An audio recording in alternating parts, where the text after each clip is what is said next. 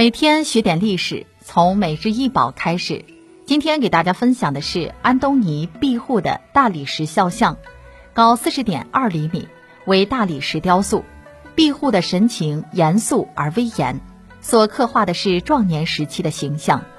安东尼庇护是罗马帝国五贤帝中的第四位，在他统治时期，帝国达到全盛顶峰。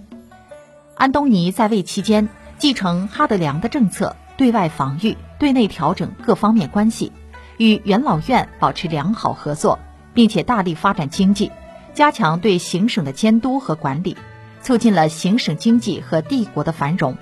因此，武贤帝的统治时期也因他的名字被称为安东尼王朝。自公元九十六年涅尔瓦登基，历经图拉真、哈德良、安东尼庇护。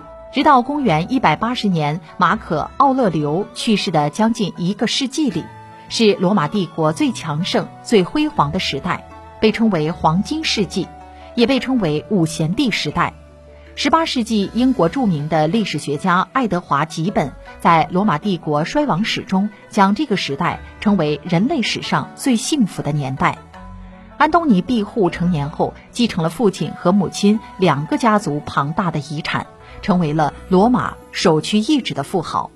当时，作为罗马最上层的元老院阶级的一员，年轻的富豪理所当然地走上了从政的道路。由于帝国承平日久，安东尼庇护的政治生涯波澜不惊。当他按部就班地从基层官员一步步走上执政官和行省总督之职时，他已经是一个五十多岁的中老年人了。人生的转折总是来得这么突然。本来准备作为元老院议员终老的安东尼庇护，在他五十二岁的时候，突然被皇帝哈德良确立为帝国的继承人。在哈德良之前确立的继承人因病去世后，他又看上了热衷于哲学的少年天才马可·奥勒留。但是当时马可·奥勒留年仅十六岁。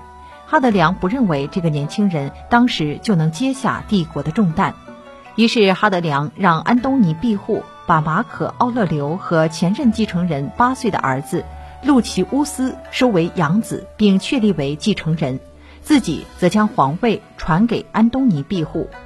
在哈德良想来，已经五十二岁的安东尼庇护当不了几年皇帝了。但是高尚的安东尼庇护一定会将帝国平平稳稳地交给马可·奥勒留和路奇乌斯。谁曾想到，五十二岁才继位的安东尼庇护整整做了二十三年皇帝，成为五贤帝之中在位时间最长的。